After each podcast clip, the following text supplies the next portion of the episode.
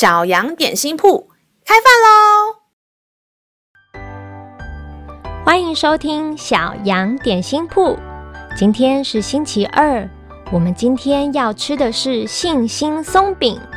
神的话能使我们灵命长大，让我们一同来享用这段关于信心的经文吧。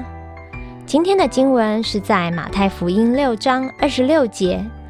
你们看那天上的飞鸟，也不种，也不收，也不积蓄在仓里，你们的天赋尚且养活它，你们不比飞鸟贵重得多吗？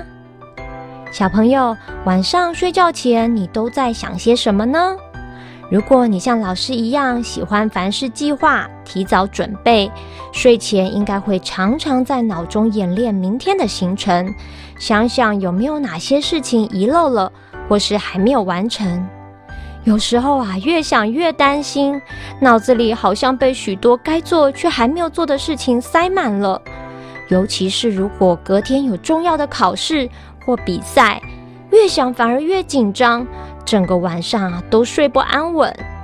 圣经告诉我们，不要为明天而忧虑，因为爱我们的天父爸爸掌管着一切。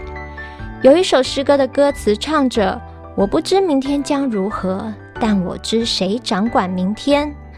没有人可以预知未来，即使做了充足的准备，仍然有我们没想到的意外可能发生。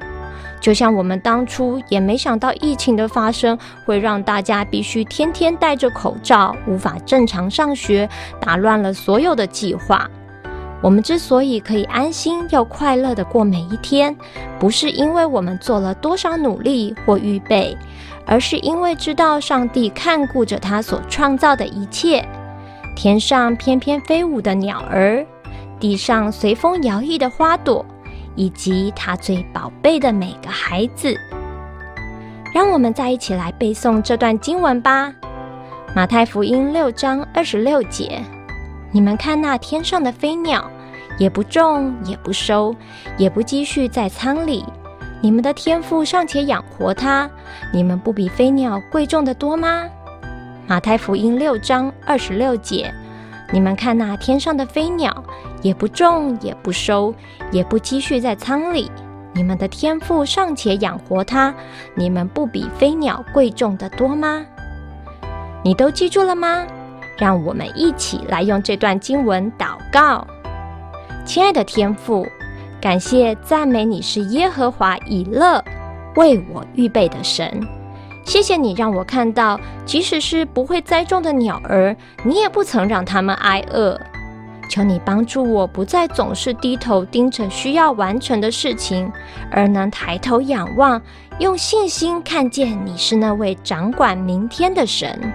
你赐给我的充足丰盛，超乎我所能想象。孩子的祷告是奉靠耶稣基督宝贵的名，阿门。